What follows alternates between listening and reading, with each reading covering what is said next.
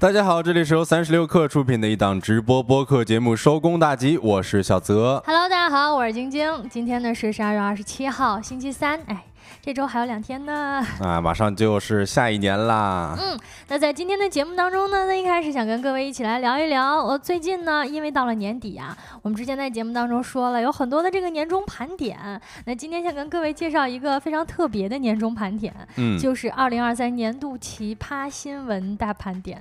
哎呦，这个确实，我们看到这个新闻的时候，也不是新闻吧，这是一个微博博主叫李铁根，他所总结的一些年度奇葩新闻。嗯，看的时候真的是啼笑皆非啊！今天可以跟大家先分享一个，是，本来就都是新闻嘛，嗯就你很难想象这是真的新闻，总觉得这是一个段子。是呃，而且好像这个博主呢，他每年都会整这么一活儿。我们在看的时候，就每条都觉得很好笑，就是没有任何艺术加工的纯粹的好笑。呃，先跟各位分享一个啊，比如说这个呃某一条哈、来自于。意大利的一个消息啊，意大利某黑手党老大逃亡十六年啊，当厨师因为烤披萨太好吃而暴露身份。哦，是因为他自己烤披萨太好吃，是吧？对，他应该是当厨子嘛。嗯，是，我还看到他这个新闻有一个，呃，具体的情况啊，就是他因为披萨做的特别正宗，然后经常会投稿 SNS，然后也接受了这个媒体采访，但是呢，被国际刑警看到了，然后就被抓包了嘛。哦，因为他太火了，哎，是太火了，成网络红人了。优秀也是一种负担呐。嗯，哎其实我还看到一个啊，就是柬埔寨足协主席辞职总理洪森亲自挽留，说有的国家十几亿人口成绩也不理想。哎呦，这不是阴阳怪气第一人啊！在点谁的名呢？这个、哎根本不知道。啊。嗯，哎，还看到这么一条消息呢，是西安一女大学生为了考研带了一个手表，什么手表呢？电击手表，啊电击手表来叫他起床，因为有的时候对吧？呃，想学习的时候早上总是睡懒觉，所以带这么一个电击手表到点儿就电击他，结果呢，十二小时被电伤都没醒。哎呦天哪，这个有点儿 对自己太狠了吧对，？而且听起来挺危险的。是啊，这个还是不推荐的哈。呃，确实是有一种现代版头悬梁锥刺股的感觉，但问题是电击这东西你，你好受不好受？关键是没醒啊，主要是。哦 还有一个我看到了，就是广东两女子江边放生鱼豆腐啊，放生鱼豆腐，有关部门回应说当地有传统，这玩意儿不违法。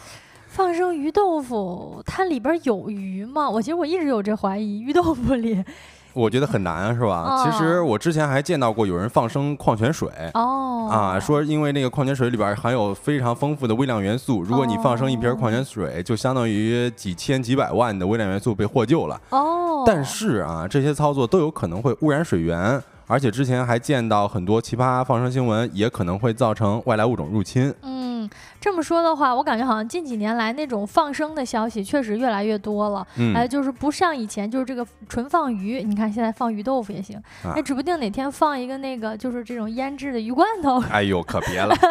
那好，那在今天节目一开始呢，就跟各位分享，大家可以去看一下啊。我觉得这些奇葩消息确实都本身都挺图一乐的啊。嗯那，在今天我们的节目当中呢，会跟大家依旧聊几个话题。首先想跟各位一起来聊一聊中国瑞幸被盗版起诉了，现实版的李鬼告李逵，以及河南的假发怎么在国外卖疯了呢？是的。另外，我们还会和大家一起聊一聊成年人为什么都在喊小孩哥、小孩姐啊，还有我们的经典栏目“今天吃点啥”。那在正式开启这些话题之前呢，让我们用几分钟的时间进入今天的资讯罐头。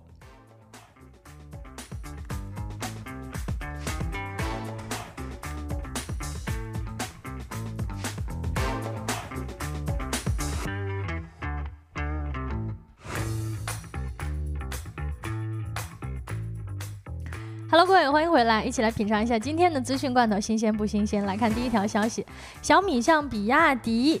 魏小李、华为等中国新能源汽车先行者致敬。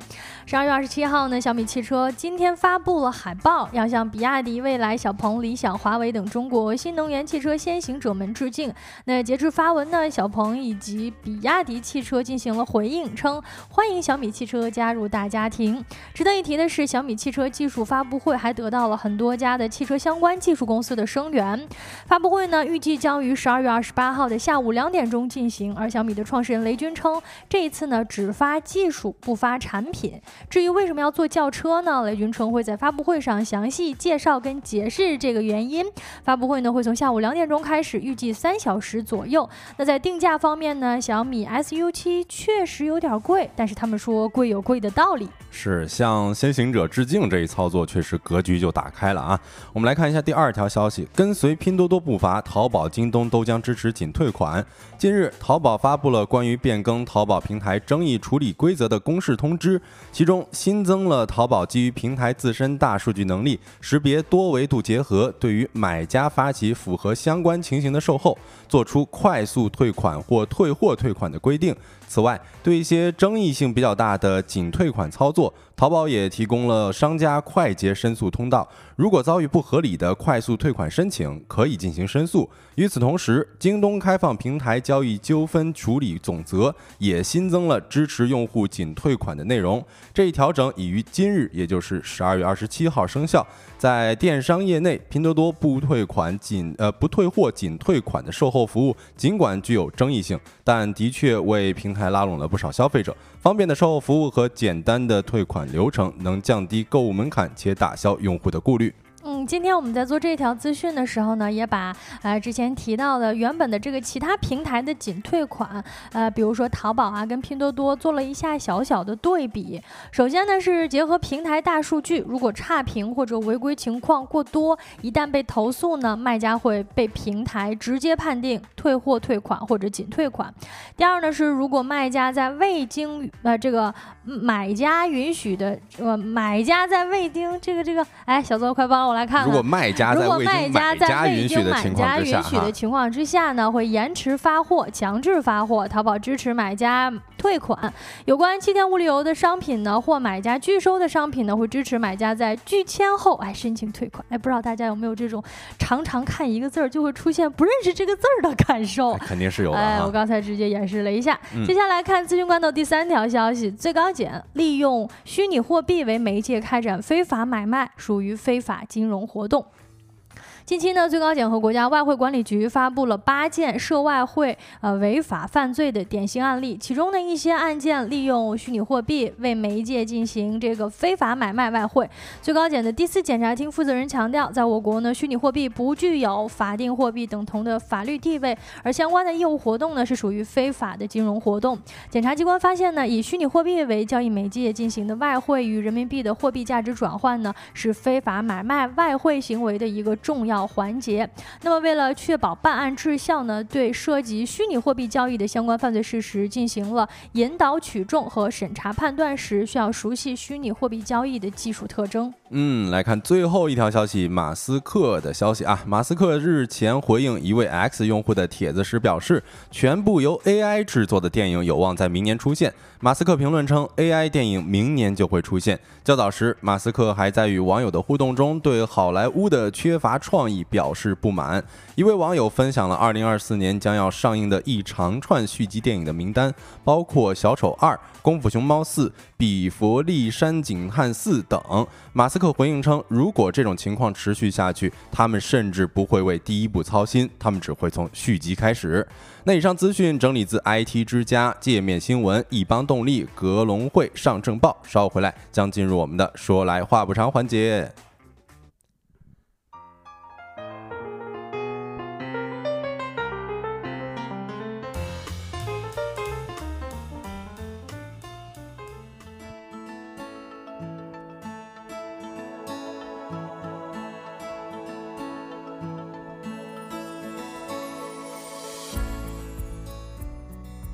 Hello，各位，说来话不长，第一个话题呢，跟大家聊一聊，最近瑞幸被告了，被谁告了呢？被瑞幸告了。哎呀，这怎么回事啊？啊，是前几天呢，我们在节目当中刚才提到了这个消息啊，呃，就是中国瑞幸呢被泰国瑞幸给起诉了，而且呢会在这一个商标诉讼的这个侵权案当中败下了阵来。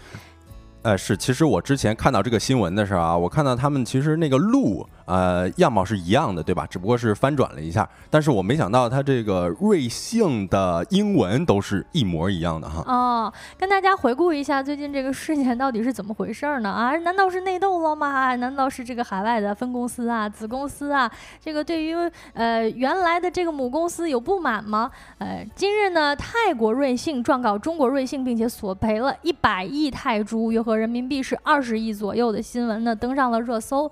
那资料显显示呢，泰国瑞幸的母公司呢，这个五十 R 集团是在二零二零年的时候呢，就在泰国合法注册了瑞幸的商标，用来销售茶呀、咖啡呀等等的饮品。哎，当时呢，这个就在二零年前后啊，这个呃中国瑞幸呢想要出海的时候，到了泰国就发现，哎，这怎么已经有了一个瑞幸了，跟我们也没有什么关系啊啊！于是呢，这个中国的瑞幸呢就向这个泰国的中央知识产权和国际贸易法院提起了诉讼，来指控五十二集团是恶意注册商标，并且他胜诉了。啊，那个时候是胜诉了，是吧？啊，是的。但是呢，这个五十二集团不服，又提起了上诉，最终呢，于今年十二月反胜之后呢，又有了这一次的二十亿人民币的官司，就等于又重新再诉讼了一次。呃，这个事情呢，听起来确实是很诡异呀。啊，然后这个有多家媒体采访了这中国瑞幸，但是中国瑞幸是没有给给出回应的。啊，只不过在官方的平台呢发了一条贴文啊，配着这个泰文，翻译成中文的意思呢是我看不懂，但大为震撼。哎，是啊，这个按理来讲就是咱们国家的这个瑞幸注册的是更呃在先，对吧？但是，呃，好像就是不同国家注册的时候，这它这个每个地方的法律也是不一样的哈。嗯，看到我们直播间公屏哈，一直挂着这么一张图片，有没有朋友发现呢？这其实并不是咱们常见的一个瑞幸，它其实就是泰国瑞幸。嗯，首先呢，从这个画面上能够看到啊，Lucky Coffee 它下边有一行泰文。除了泰文之外呢，其实这个路跟咱们平时看的路也是不一样的。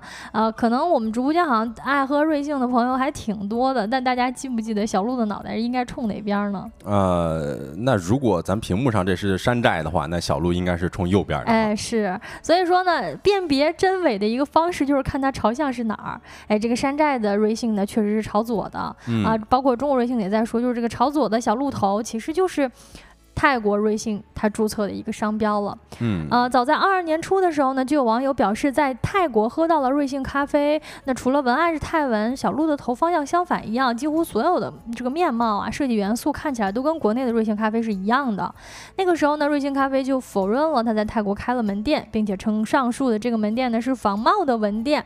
哎，刚才我们也提到了，其实不同的国家呢，它的这个商标呃的法律啊，尤其是注册的顺序，它是不一样的。啊，虽然说我们说瑞幸咖啡，它在二七一七年的时候就注册了商标，但是那个时候它还没有在泰国注册商标，哎，所以说呢，在二零年注册商标了这个五十二集团呢，它从泰国的这个注册前后先后顺序来看呢，确实是更早。嗯，我看到有消息说，正版的瑞幸在这次诉讼当中还可能会败诉。为什么？就是有一位这个商标代理人告诉了媒体《时代财经》啊，他说，尽管瑞幸咖啡曾经发布声明称泰国的瑞幸门店是仿冒门店，但是呢，因为泰国瑞幸咖啡有限公司已经在当地合法注册。所以此次瑞幸咖啡可能会败诉，是因为理论上呢，人家也是合法注册的一个商标，确实也是合理合规的。闹来闹去呢，其实就是我们的这个品牌它没有在，就是没有在出海的这个环节做好知识产权保护的一个准备。那后续可能会有什么样的影响呢？首先就是如果说这一次正版的瑞幸，我们的瑞幸如果败诉的话，那肯定势必会影响到瑞幸咖啡后续在泰国的一个开店的动作。啊，我们今天查这个资料的时候也。关注到瑞幸在新加坡已经开了第三十家门店了，那肯定就是出海走向东南亚，这是一个必然的选择了啊。然后如果说影响他在泰国的开店可能性的话，那唯一的解法可能就是只把这个商标买过来，或者是直接把对方的公司给收购，否则是很难在泰国开店的，因为毕竟对方已经有了一个相似的 logo，并且注册了这个 Lucky 咖啡的这么一个名称。嗯，这个其实我觉得终归还是钱的问题嘛。当时，呃，我之前还见到一个新闻，就是有一个网络红人金汉卿，也有一些媒体公司把他的这么一个商标给注册了。其实也是，呃，因为会会就尝试这个诉讼，后想要拿一些钱嘛。哦，其实呢，呃，某种程度上呢，在一些灰色地带当中，商标抢注也成为了一门生意了。嗯，而且这也不是国内企业的商标第一次被截胡了。刚才我们都聊到了，这个小泽说有人。的人名都已经被人给注册了。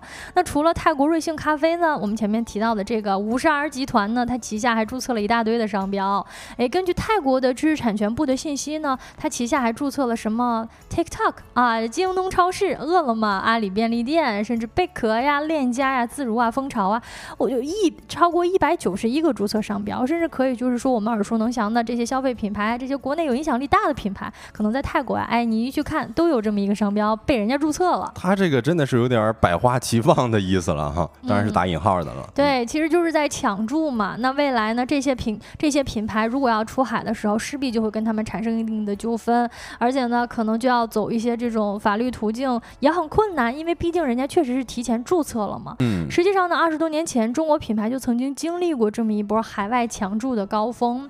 呃，根据国家工商局统计呢，零五年中国有百分之十六的企业商标在国外就被抢注了。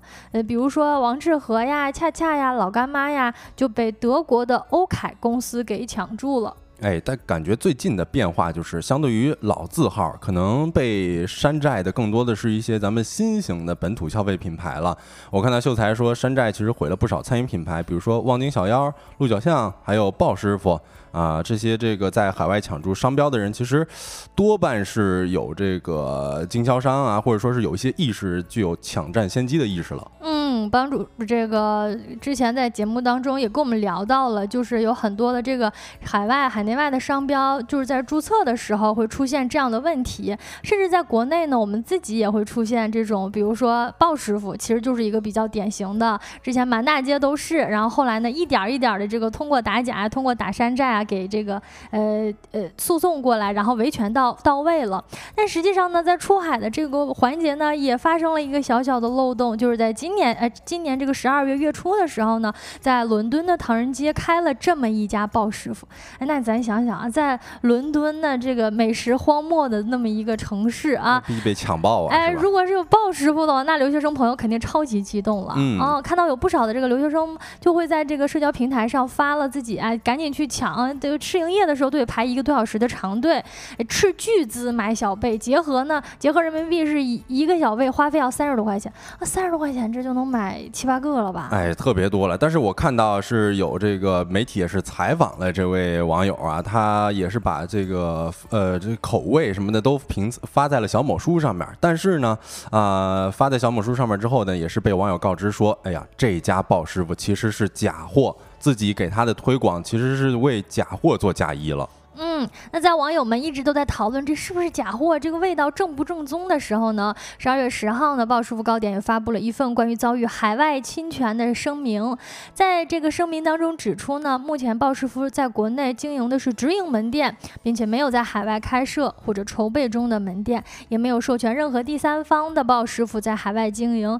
可以说，这个在这一家在海外开的呢，就是纯粹的是山寨门店了。嗯，不过他之前好像也是有一些。准备的哈，像深圳商报引述了鲍师傅方面的表示说，我们之前已经在海外注册了鲍师傅商标，此次的英国伦敦山寨百鲍师傅侵权证据是非常清晰的。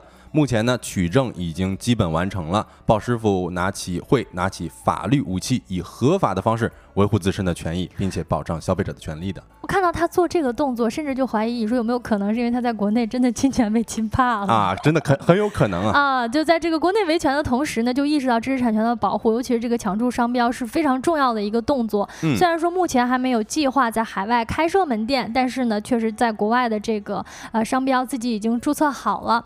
那随着这个出海潮的卷起呢，有很多的中国消费企业也都开始加强，比如说包括商标啊以及专利等等在内的知识产权的保护工作。呃，接下来呢就会提到一个有点乌龙的这个 IP，呃，这个撞车的行为，就是西少爷了。呃，一四年成立的西少爷呢，在成立一开始就定下了要让西少爷的服务遍布全球的一个愿景，打算这个开向全世界。于是，在公司成立的第二年呢，西少爷就在全世界各个国家注册了商标，啊，在各个市场都碰到了不少的困难，但是在一八年的时候呢，全部完成了注册工作。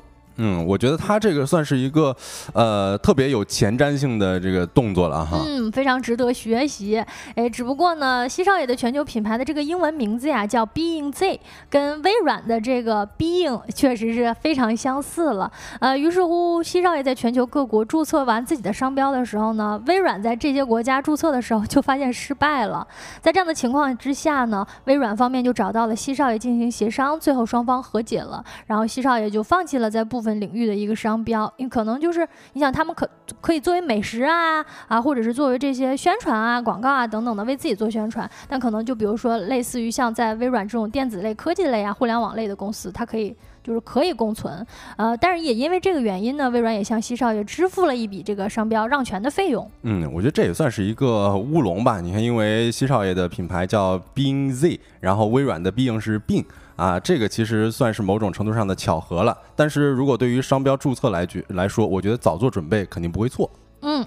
Cycle 说有专门做这个生意的，跟当年抢注域名一样。嗯，没错，这一次我们看到的商标抢注这样的行为，也是这种，就是让人觉得哎呀很头大。但是怎么说呢？呃，一定程度上似乎也表明了我们中国品牌开始这个影响力逐渐加大啊，出现了很多在其他国家被克隆等等的事情。那不仅证明了中国品牌的成功以及出海方面的认可，也意味着未来这些消费类的品牌如果要有出海的计划的时候，也。都面临着全新的挑战啊！要出海呢，要商标先行，提前保护好自己的 IP，也是这一次瑞幸咖啡吃的亏，给所有这个消费企业同行们提的一个警钟。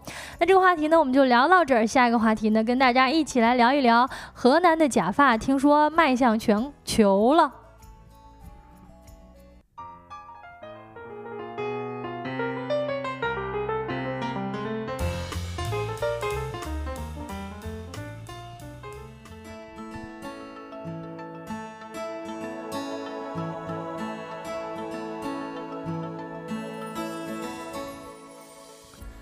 欢迎回来，来到我们的第二个话题啊。其实，在之前的节目当中，有跟大家一起聊过脱发这回事儿啊。当时我们说，中国脱发人数已经超过了二点五亿，也就是平均每六个人当中就有一个人脱发。今天的说来话不长环节呢，也是先跟大家分享一组有关于假发的数据哈，就是在跨境电商平台呢，每两秒钟。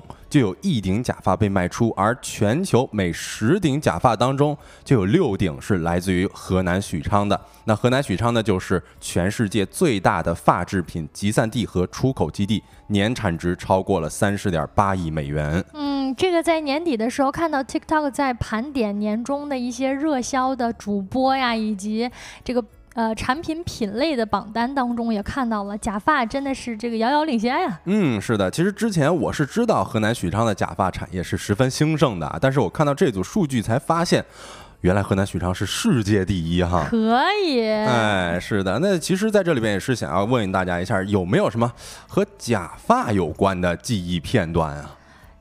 假发有关的记忆片段，这个感觉好像呃，演艺人士是难呃在在所难免需要戴假发。啊，是的。哎，我们看到荧屏上的形象，无论是国内的影星还是国外的影星啊，他们这个毛就是头发呀都非常非常的茂密，然后非常非常的多。哎，结果呢，这个幕后工作人员一分享就说，满脑袋都是假发片。哎，对，我不知道大家有没有这个刷到过前段时间非常火的那个秒速换发啊，就是有多个男主播在镜头面前交替戴上假。假发啊，还会跟着节奏跳舞，那个跳的舞都非常的丝滑，而且他戴假发之前和戴假发之后的状态是完全不一样的，给人感觉非常反差啊。前段时间这种风潮也是被国外的直播间学去了，有股那种，哎呀文化渗透的感觉了。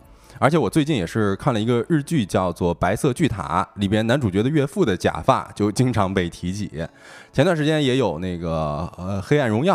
呃，特别火，宋慧乔的那个头型也是引起了潮流。那那一段时间的那个波波头的假发也是卖的很火。再包括今年年初的这个电视剧《狂飙》，张颂文所饰演的高启强啊，可能他这个年轻的时候那个发际线非常的饱满，大家都看出来那是假发了，所以大家对于当时的那个假发头套也还挺关注的。嗯，这刚才小泽分享的这些，基本上其实也都是就是影视剧呀，包括角色当中一些存在的这个为了荧屏形象而出现的假发。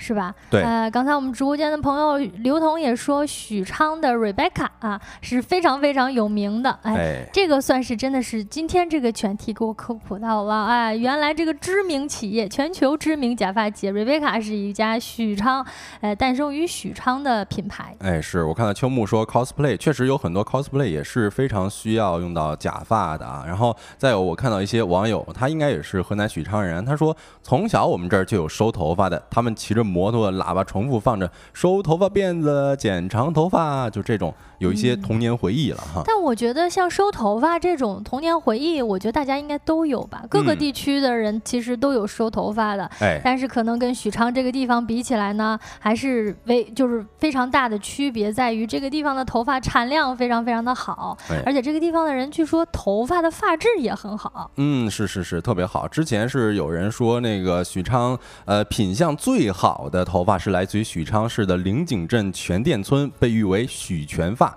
啊，如果说按照地位相对比的话，那就是今天的贵州茅台了。哦，啊，然后再接着跟大家分享一组数据啊，其实许昌的常住人口大概是四百三十八万，而发制品行业直接从业人口是超过三十万。那换言之呢，就是平均每十五个人当中就有一人从事发制品行业。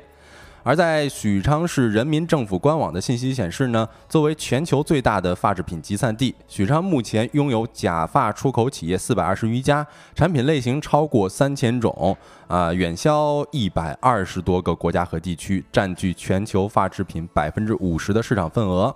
而在今年前三季度呢，假发制品出口一百二十三点九亿元，增长百分之十五，占出口总值的百分之六十九点一。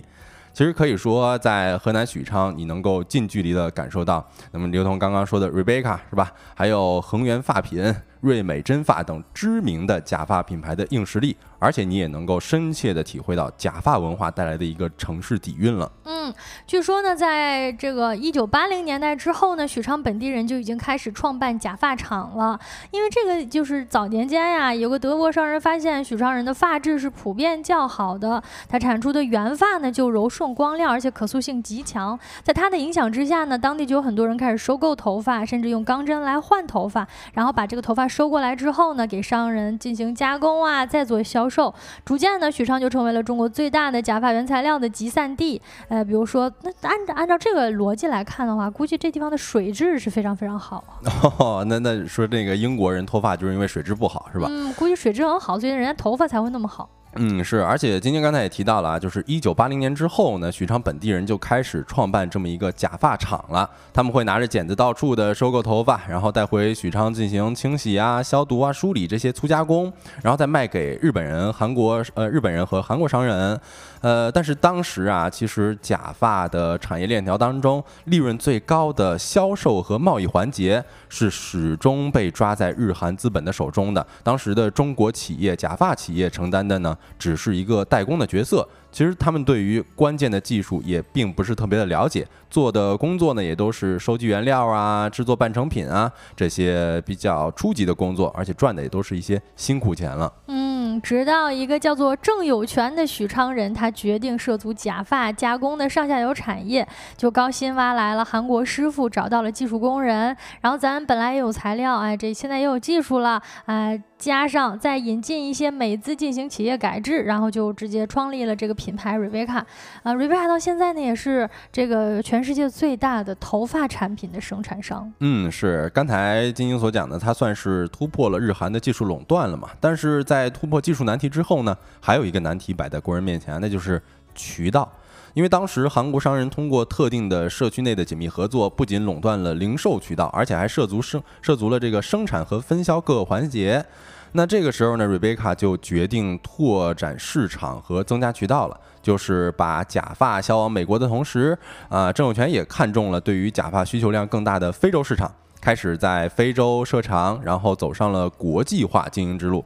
基本上在十几年的时间里边，瑞贝卡在非洲设立八家全资子公司。目前呢，非洲地区已经成为了瑞贝卡第一家呃第一大市场，营收占比已经超过了欧洲和北美洲了。哦，也就是说，出海做的可能比国内这个销售的情情情况啊、渠道啊做的要更好。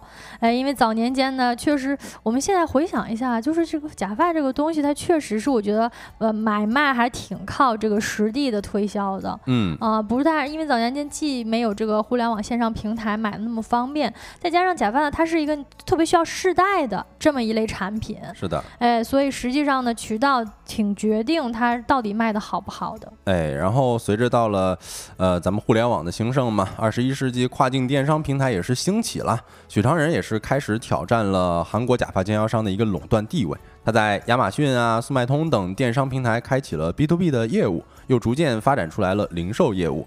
呃，而且在这个一七年，也就是二零一七年的时候，启动了跨境电商战略布局，开通了自建平台，并且为了适应线上销售的一个个性化需求。开通了独立生产线，在二零二零年的时候呢，许昌假发也是通过电商实现出口十一点二亿美元，相当于总出口份额的百分之五十左右。而速卖通也是联合河南许昌市成立了全球首个跨境电商直播基地。自那之后呢，阿里巴巴速卖通直播平台上的每一场每十场直播就有一场是来自于许昌基地的假发直播。那有的许昌企业还会在谷歌上投放竞价广告，或者说在海外社交平台上找网红测评假发，推广新产品。那据二零二一年阿里巴巴发布的双十一数据呢？许昌假发在全球速卖通热销榜上排名第三位，这确实是一个我们在国内的一些这种每年的销售榜单上不太能够看到的品类。因为国总的来说呢，就是咱们国家的人可能戴假发的确实没有那么多，嗯，呃，可能会用一些比如说假发片呀，但像我们直播间公屏上这样类型的，就是这种整套的假发，其实真的用的挺少的。哎，是我看到闲处识趣说很贵吧？说实话啊，那些比较高端的假发就是。真发那种定制的都特别贵。呃，我查资料，在网上看到有些，你比如说一顶假男士要买一顶假发，你可能都得要四千多块钱，嗯甚至有贵的，你上万的都是有可能的。是因为它那种特别贵的，就是相应的代表特别真嘛，那既特别真，就只能是用真头发了。哎，真头发那确实价格是不便宜的，因为它不是一个工业品，它做不出来。哎，是。那这世界各地到底是谁在买假发呢？其实我们看啊，虽然咱们中国也有二点五亿的脱发人口。但是受到传统观念的影响呢，其实假假发呀并没有被普遍的接受。那世界上脱发最严重的是哪一块呢？就是欧美的男性白人了。比如说捷克，它的秃顶率是百分之四十二点七九；西班牙呢是百分之四十二点六零，而德国是百分之四十一点二四。啊，他们购买假发一方面是为了这个美嘛，然后另一方面也是用于社交活动了。嗯，另外呢，就是我们刚才在节目一开始提到的了，就是明星其实也是很爱用假发的啊。啊，美国的一个杂志曾经揭露到，可能好莱坞的一半的头发都是假的，尤其是在一些秀场的背后，呃，因为你要呈示就呈现一些造型，那实际上有非常非常多的假发片呀，以及各种各样颜色的假发造型的假发也是非常非常多的应用在，比如说超模啊、演员啊以及明星之间。哎，之前我还见到一个趋势，就是现在年轻人很喜欢用那种挑染啊，也是买那种单独的假发片儿，我觉得也是挺好看的啊。然后我还看到美国歌手 A 妹，她说我用的假发、假头发比世界上所有的变装皇后加起来都多。嗯，是。然后另外一个还有就是假发其实是黑人的刚需啊，就是因为。人种的基因呢？黑人的头发天生可能就比较的粗，比较的硬，然后也是比较紧贴头皮。长时间如果不管的话，就比较的麻烦，也比较难处理了。呃，有一组数据，新华社报道呢，黑人女性人均拥有三到五顶假发。一位生活在贫民窟的黑人女孩，每月大概会花四美元在发辫上。白领黑人女性每月在头发上的花销大概是十五到三十美元。那有钱人呢，一个月的假发花费可以达到五百美元。嗯，这个其实也直接印证了我们前面提到，瑞贝卡它其实在非洲市场是做的非常非常好的。因为这个地方的人呢，比如说黑人啊，他们确实是用假发是非常非常普遍的，因为说涉及到他们的这个发质啊，以及他们的人种特殊性。哎，是。然后另外一个数据是，虽然比较老啊，但是我觉得也蛮有意思的。这是在，呃，二零一九年天猫的双十一数据啊，假发成交件数 Top Ten 的城市当中，上海是购买假发套数量排名第一的，其次呢是北京、广州、深圳。那此外，在所有购买假发套的人群当中，九零后占比是百分之四十二啊，成为了购买假发套的主力军了。而零零后呢，以百分之八的比率打败了奔六的六零后，位列第四。其实这里边我们也可以看出来，年轻人也是购买假发的主力军哈。一方面可能是因为脱发啊，另一方面，你像刚才咱们呃秋木说的 cosplay 啊，包括造型设计，其实也是年轻人购买假发的一大原因了。那现在的这个假发，呃，假发假发了，假发卖的这么好，有没有面临一些困境呢？其实也是有一组数据分享给大家，是 Statista 在二零二一年四月份公布的预测数据显示啊，二零二三年全球假发和接发市场规模约为八十七点五亿美元，而在二零二六年将增长至一百三十二点八亿美元。但是如今假发的市场可能会面临着这两。方面的一个问题，一方面呢就是人工的要求比较高啊，工人相对来说比较短缺，这是为什么呢？因为假发生产过程当中涉及原材料的采集呀、材料处理呀、底网制作、头发植入以及修剪定型等多个环节，但是这些环节呢，许多都是需要由手工来完成的。而对于这个合成假发而言，机器虽然说是能够取代部分的人工，但是呢，受市场欢迎的高端定制假发。仍然是依赖手工工艺的。嗯，这个其实大家。比如说，在做头发啊，甚至了解一下植头发的话，也能够感受到，首先是成本非常非常的高，其次呢是这个制作周期也是非常非常长的。严财经在采访相关人员呢，就表示，光是植发可能都需要几天甚至几周面临这样的情况，因为头发丝儿，你想大家想象一下，头发丝儿那么细，一根一根的，嗯，那年纪大的工人呢很难看清楚，可能年轻人呢又不愿意做，因为就是很辛苦，然后又需要很细心，可能招工人本身就是存在着一个。困难。呃，秀才刚才说了，原来用的不是真人头发，其实就是真人头发，就是你越真，这假发显得越真，它就是真人头发嘛。啊，如果这个假发越假，它可能是一些化纤这些东西。嗯。然后其实还有一个相关人士的经验，个体经验，他说在二十多年前的青岛，可能家家户户都做假发啊，整个镇有大大小小近一百三十家工厂，但是如今可能剩下的就不足四十家了，而且从业者是以中老年人居多的。工资可能从当时的每个月五百元上涨到现在的五千元了，所以现在很多工厂啊都开始出海建厂，并且寻找一些海外的廉价劳动力了。在加纳呢，当地的员工平均每月的薪资是在七百元人民币左右。也就是在中国雇一个工人的钱啊，在加纳能够雇六七个员工。嗯，可能就是去到出海，比如说去到其他国家一些廉价劳动力的地区建厂，然后来做这个制作呗。嗯，是。然后另外一个面临的困境就是现在物美价廉的原材料也是比较稀缺了。像刚才我们说到的逼真的假发，往往都是真人头发嘛，而这些高端的原材料也是越来越少了。一方面可能是由于现在国人都有钱了嘛，就是想卖头发的人不。不是那么的多了，然后另一方面呢，也跟原料有关，因为真发原料当中其实有一种叫做抛发啊，就是咱们女性平常梳头发的时候梳下来的那种乱发哦，啊，而且它的价格是比较低的，并且量是比较大。但是目前呢，国内的女性现在可能已经没有收集头发的习惯了。哦，也就是说，如果大家头发长，有收集头发的习惯的话，你自己就是收集起来的这么一种抛发，其实也是可以卖的。哎，是的，但是要收集到足够多嘛。嗯，呃，然后目前市场上的假发就是两种原料嘛，刚才也是讲了一种是真发，一种是化纤。然后化纤的这个头发是比较便宜的。呃，淘宝那种几十块的，就是这玩意儿做的，而真发制成的假发呢，价格是非常之高，而且质量也是非常好的。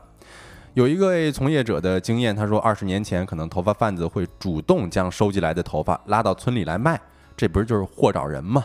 然后十年之前呢，工厂可能就需要自行前往临近省市啊找适合的头发了，这就成人找货了。然后再到后来，你就可能需要跑到比较偏远的地区再找这个货了，这就相当于是，哎呀，找来找去，找来找去就很难再找了。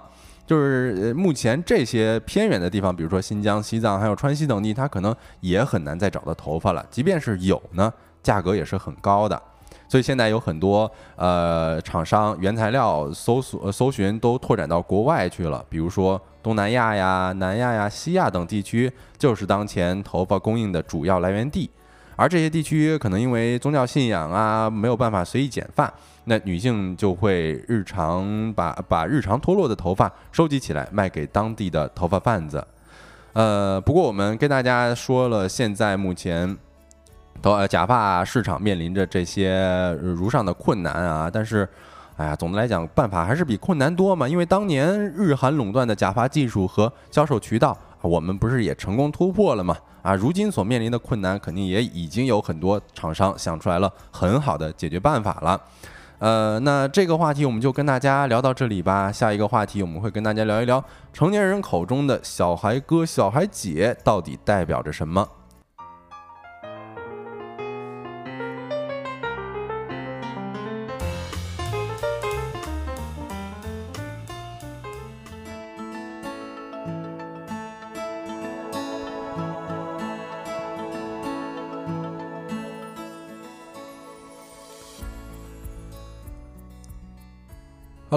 欢迎回来，来到我们的第三个话题啊！第三个话题跟大家讲一讲小孩哥、小孩姐。不知道大家最近刷社交平台或者说是短视频平台有没有听到这样子的称呼哈？呃，常常听到啊，尤其是关于我挺爱刷小朋友关于小朋友的视频的。嗯，然后呢，就发现这些小朋友们一个个都贼聪明，哎哎，然后贼通透，哎，是活的那个感觉就是一个哲人了，有点。嗯，是我前段时间呃刷到的一个关于小孩哥的视频是这样的。哈，我不知道大家有没有印象，就是当时不是全国各地都下大雪嘛，然后有的小孩就拿着那个雪球模具上街了，很多大学生看到小孩拿着这个模具呢，就说：“哎呦，小孩哥能给我夹一个雪球吗？我打雪仗用啊。”然后小孩就回答说：“好。”然后但是回头一看，就发现自己已经被大学生包围了，就很多人对于小孩哥的需求都特别的大。啊，然后这个大家对于啊小孩儿这纷纷都表示了敬仰，说小孩哥快给我一个雪球让我玩一玩，就这种感觉哈。嗯，总的来说呢，这个词儿它指的就是一些非常厉害的小孩子，他们在某方面呢有着比较过人的才能，让很多成年人甚至比较大一点的青少年们都觉得自愧不如，但是又不好意思直接叫人家哥，对吧？人才三岁，所以就只能尊称一句小孩哥。哎，是，其实叫他们叫哥啊，叫姐啊，并不是对他们的嘲讽啊，而是一种。打心底里的认同，呃，我也想问一下大家，身边有没有这样子？哎呀，要么是活得特别通透的，或者说是有着独特才能的小孩哥、小孩姐吗？这个词儿呀，其实，在我们小的时候，它有一个更加通俗易懂的名词，叫做“小大人儿”。啊，哎，就是指，其实从小到大的身边都会有一些那种小朋友，他总是说一些啊，简直像大人说出来的话。哎，哎，只不过现在通过互联网平台呢，我们通过这个短视频平台看到越来越多这样的小朋友们，他们更加早会，然后接触网络可能又非常的早，大家都见过世面，然后常常说出一些让我们大人都觉得为之一惊的话。哎。是，刚刚晶晶说了小大人儿，那我觉得可能有的别人家的孩子也能算是小孩哥啊。我看到九七幺说小孩哥感觉是酷酷的孩子啊。说实话，我最近一段时间也不是就近两年吧，也是发现了在社交媒体平台上看到了很多酷酷的小孩啊。呃，比如说刷小破站的时候，我就能看到小孩讲历史能把成年人讲服的。啊，讲汽车能讲的是头头是道的。你比如说，我刷到了一个 UP 主，叫做保守派车迷刘同学，他在这小破站就讲汽车，有一期漫谈丰田汽车的视频啊，就收获了七百多万的播放量。呃，可能说你看这个视频，它语言组织啊，还有前后的逻辑上，可能没有那么精彩啊。但是呢，他在镜头面前所呈现出来那种悠然自得的状态，以及对自己感兴趣的话题可以侃侃而谈那种，哎呦，那那那种那种氛围，就感觉很多网友就为此折服了。嗯，我之前在某短视频平台上也看到一个小朋友，他那个他的视频呢，主打一个就是他妈妈给他进行 PUA 测试，结果发现呢，这个零不是说。二零后了嘛，甚至都快就是一零后、二零后的小朋友们，人家根本不吃你这一套。哎，比如说这个他妈妈说，那个家里只有一个蛋糕了啊，你喜欢吃你就吃吧。那个妈妈不吃了，妈妈把这个好吃的都省下来给你。嗯，这是可能八零后、九零后的这个小时候常常会听到的这么一种哎道德绑架了。哎，但是这个小朋友呢，听到他这么一说，就说那谁爱吃谁吃呗。哎，人家大家评论呢就在这个评论区说，呃，真的新脑子就是比较好用啊。嗯，是我之前也还刷到类似的视频啊，就是有的妈妈问说这好吃的你吃不吃啊？我呃我妈妈就不吃了，妈妈吃你剩下的。然后小孩说，呃我可不会剩下哈，就这种就是特别的通透，也特别的反 PUA 的一个教材吧。那也可以借着由此呢，跟大家分析一下，探讨一下为什么小孩哥小孩姐会这么的招人喜欢哈。其实，首先有一点就是，我觉得哈，对小孩的赞美，其实也是来自于成年世界的自我觉察吧。就首先，不知道大家有没有刷到过这样的视频啊？有一个小学生在为顾客娴熟的炒饭啊，你可以看到他的动作非常的熟练，就是左手一扣啊，右手一翻啊，他对于那种配料的把握，还有翻炒的力度啊，都是精准的拿捏的。但是呢，我们可以通过视频了解到，其实这位小孩哥啊。年仅十一岁，但是呢，已经有了五年的做饭经验了。可能他的父亲在他面前也只能是打下手，这可能是夸张的说法啊。但是，呃，有这个拍摄视频的人问他说：“你爱不爱炒饭啊？”他说不爱，但是嘴里说着不爱，手里还是一直不停的。那肯定是不爱啊，人家还要做作业呢。哎哎，当然也有人问了，你爱不爱学习啊？他说不爱 啊，所以也是非常的诚恳的哈。呃，也有一些大学生就是经，因为这家店好像是在大学旁边的，很多人临近毕业了都说，哎呦，小孩哥，我是吃你这饭长大的啊。是，后来长大之后，终于不不用给你做了。啊，是。然后其实最有还有就是最近网上越来越多的一零后的美食博主也是分享起了自己的美食教学。那这个就反观咱们的成年人世界了啊！你看今年火起来的一些和饭有关的词儿都有什么呀？比如说白人饭是吧？成人小饭桌，然后就感觉当代年轻人对于食物主打的就是一个糊弄。我也想问一下大家有没有跟我一样的同感啊？就是有没有哪一刻想过，哎呀，接下来吃的这顿饭只要能获得维持生命体征所需的最低能量就好了？反正我是这样想过哈。然后这个呢，其实就相当于是小孩哥、小孩姐在一某一方面是有过人之处的。毕竟咱们想要喊出哥呀、姐呀这种真尊称。都是真真切切发自内心的敬佩。是我一想到那些一零后的美食博主，真的做起饭来真的有模有样的。而且因为小朋友嘛，你都他他就是可能一天一个样，嗯，你就眼看着他从一开始做视频的时候，这个模样还更加像小学生呢。可能后来看着看着，就他做着做着饭就做到初中了。我觉得这种这种见证，这种成长的见证也是非常非常神奇的。是，然后你看刚刚咱们讲的是做饭啊，这相当于是生活层面了。但是在精神层面，小孩儿哥、小孩儿姐也是遥遥领先哈。呃，你看咱咱们成年人可能天天在网上，哎呀练习某种心眼子呀。但是到现实，如果说跟人吵了一架啊，回家很有可能就是晚上在被子里边还会回想吵架时候的细节。哎呦，这块儿我应该怎么回击啊？那块儿我又应该怎么样这出击啊？是吧？最后气得睡不着啊。第二天早上迎接自己的可能除了没有修复的心情，还有熬夜带来的黑眼圈了。但是呢，啊，可能这些咱们这个生活了这么久，二十多年甚至三十多年的难题啊，小孩哥、小孩姐啊，年仅十十一岁或者说是年仅几岁啊，对这些难题已经游刃有余了。你比如说，有一位小孩姐，她戴发夹上学，就收到了同学这样的评价，说你的发夹我不喜欢，没我的好看。小孩姐直接白眼了，说：“我的东西为什么要你喜欢啊？”呃，乍一听呢，觉得很离谱，但是仔细一琢磨呢，觉得非常就是这么回事儿啊，非常合理。是。但我们生活当中呢，就会常常被别人的目光啊、别人的评价给绑架起来，感觉是这种社会化的规训经历的太久了，反而觉得这是正常的了。嗯。呃，其实本质上呢，确实是这样。我们自己戴一个发夹，干嘛要？觉别人觉得好不好看？对你只需要取悦自己就好了，不需要取悦别人啊。这其实小孩姐想的特别的通透哈。然后另外一点，其实这折射出来的就是对于小孩哥、小孩姐的追捧，其实也是咱们成年人想要成为那样子的人嘛。呃，这里边也是在分享一个呃事件吧，就是你看小孩哥在街上买到烂瓜，他单枪匹马就找摊主要求退钱了。但是摊主不肯，上来就是说，哎呀，你这小孩没教养，这不就开始道德绑架了吗？但是小孩哥有理有据的说，你有教养，你父母教你卖烂瓜，啊，这这是主动的争取自己的权利了嘛？啊，其实我觉得还蛮有认同感的嘛，就是感觉小时候有的时候，呃，小朋友们有的时候比成年人更懂得维护自己的利益啊。像小孩哥、小孩姐这份通透，在某种程度上也是证明了他们还没有受到成人世界那套自以为是的规训吧。因为我们有的时候经常会想的是避免冲突啊，自我说服啊，要有一些人情和脸面，但是最后可能为难的还是自己了。所以这一次呢，可能小孩哥、小孩姐已经成为了值得成年人追逐的背影了啊！小孩哥、小孩姐，我也想努力成为你，也是我心目当中期待的自己，这也是很多成年人发出来的心声了。嗯。秀才说：“小孩哥、小孩姐不是成熟，可能是上辈子的勇敢还没忘干净。”哎呦，确实有很多网友在看了这样的视频呢，也都发出类似的评价：是不是你上辈子的记忆还存在呀？嗯，呃，尤其是我记得有一个小朋友，他是那种发疯类型的，哎，主打一个特别像现在这个工作上班十几年后的自己。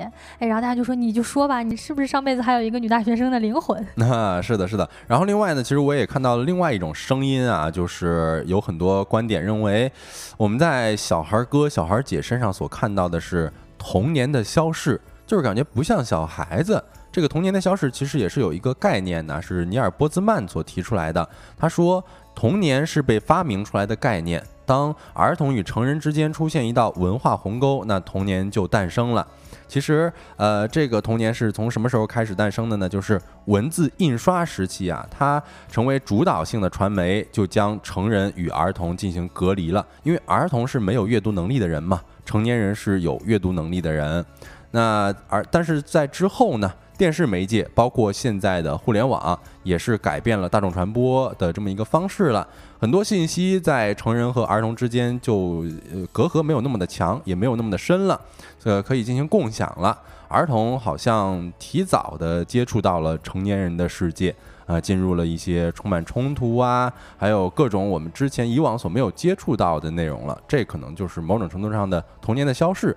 嗯，而且现在小朋友他们接触的网络确实接触的非常非常早，可以说他的很多这种。学习跟识字都是通过网络进行的，可能还不像我们说的九零后这一代，大家还是都是上了学识了字之后才开始用手机啊、用电脑啊。那时候手机也没有这么好玩。嗯。但现在呢，这个小朋友们从小都开始用一些 iPad 呀，用一些这个手机呀，那确实是他们接触很多很多资讯的这个起点就是跟我们不一样的。哎。呃，由此可能或者说这一代的小朋友，他们的童年就是这个样子的。是的，是的。其实我会觉得啊，现在的小朋友他们所接出来。的信息都是海量的，他们可以选择自己感兴趣的信息，比咱们那个时候所接触到的内容是要多得多的。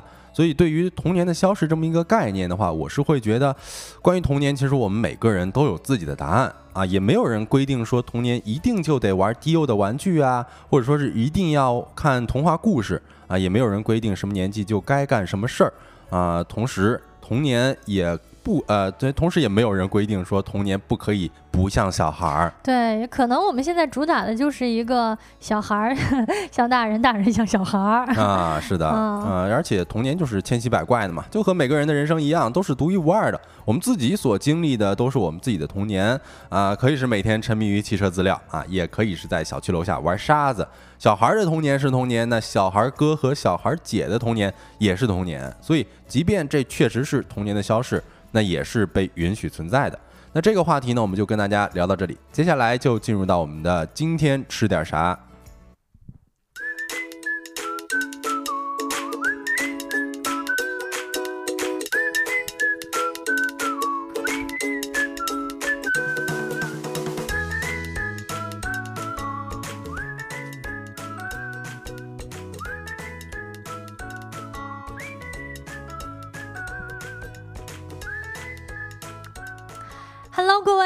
收工大吉的周三，今天吃点啥？跟各位分享一道大菜啊！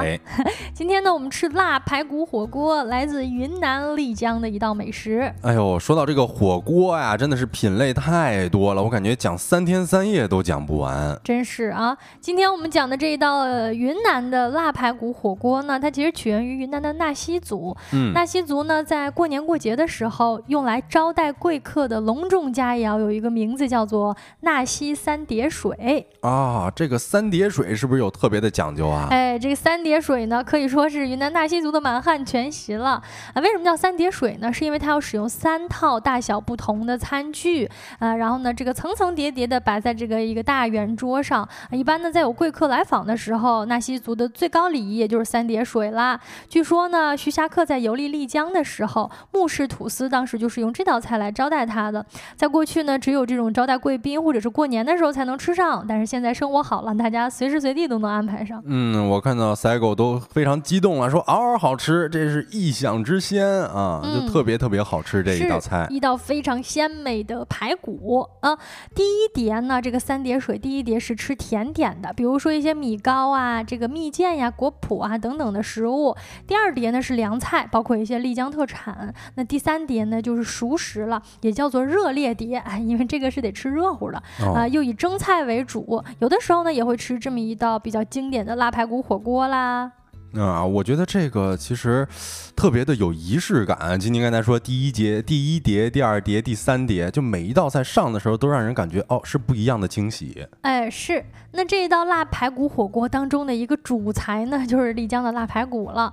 呃，先讲讲这个辣排骨吧，它是取自本地特有的一个走地猪，哎，加上适量的盐来腌制，就挂在这个阴凉通风的地方呢风干而成，是跟比如说四川啊、重庆等等的这个辣。排骨的腌制方法是不太一样的，哎，我们知道有些地方的这种腌制腊肉啊，它是需要烟熏的啊，腌制晾干之后还要烟熏。但是丽江呢，由于这个地方地处高原，啊，太阳辐射是比较强的，空气呢也相对干燥，所以呢，就是直接是用盐腌制之后，把它挂在这个透风的地方风干就可以吃了。哦，这个口味应该跟咱们平常吃的排骨是完全不一样的哈。嗯，那这个滇式腊排骨呢，功夫是做在前面的，所以说呢，这个高级的。食材往往需要比较朴素的烹饪方法啊，煮到锅里面呢，用简单的火锅，比如说煲汤呀、炒菜呀，甚至炖煮都可以成为一个饭的一部分。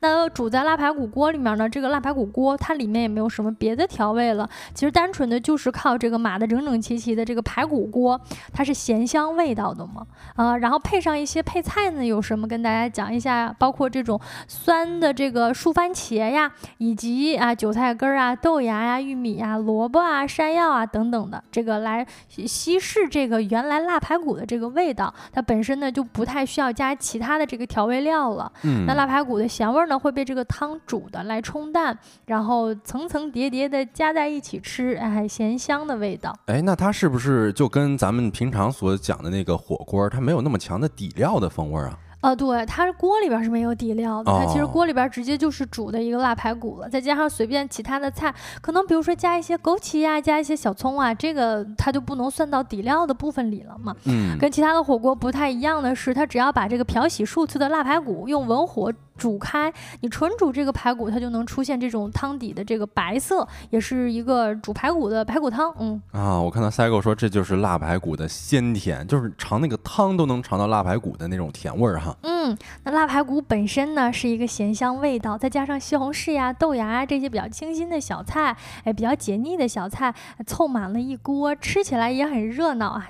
尤其是吃肉哎，这排骨那是纯肉啊，排骨上的肉呢又煮得很烂，哎。大口大口的吃到嘴巴里，肉香四溢，配上配菜呢，可以说是冬天里非常适合的一餐。是我看到伊莱娜说加点笋和蘑菇，那不得鲜迷糊了。这个确确实实咱们可以自己 DIY，再加点别的呀。嗯，而且还真的是很会吃。云南那边其实本来就会在腊排骨锅里面煮一些菌子啊，煮菌子这个也是相当 plus 版的搭配了。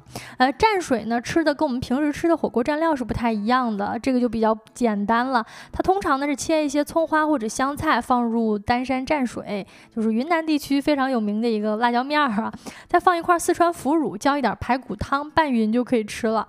啊，这个咱们是不是？我看到秀才说很多小店儿都有一些腊排骨火锅啊，甚至还有十块钱一杯的滋补酒，那是不是咱们现在在各个城市也能够吃到了？各个城市是都有的，但啊我觉得他讲的应该可能是在云南地区会有非常多的小店都有。哦腊排骨是一道比较比较家常的美食了嘛，嗯啊，不过各位朋友，如果所在的城市没有也没有关系，其实呢，在网上买一些优质的腊排骨就能够回家自己 DIY 了。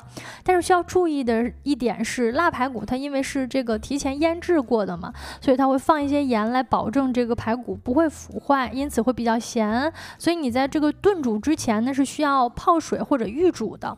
啊、有的时候呢，你也可以直接问一下店家，就是他推荐你泡多久或者这个冲洗多久再来煮合适。哎，本来嘛，刚才晶晶也介绍了，人家那个底料就是将漂洗过数次的腊排骨文火炖嘛，嗯所以排骨本来的咸味儿是比较重的哈。嗯那今天呢，也跟各位推荐这么一道美食，希望各位有机会的时候去尝试一下。以上就是今天直播的全部内容啦。如果你有任何的话题投稿或者想要了解的事情，都可以通过微信搜索“收工大吉小助手”的拼音首字母来添加一下我们的微信，我们会拉你进我们的听友群。太阳下山了，你什么都没错过。我是小泽，我是晶晶，期待明天的同一时间跟各位再见面。祝大家收工大吉吉，拜拜。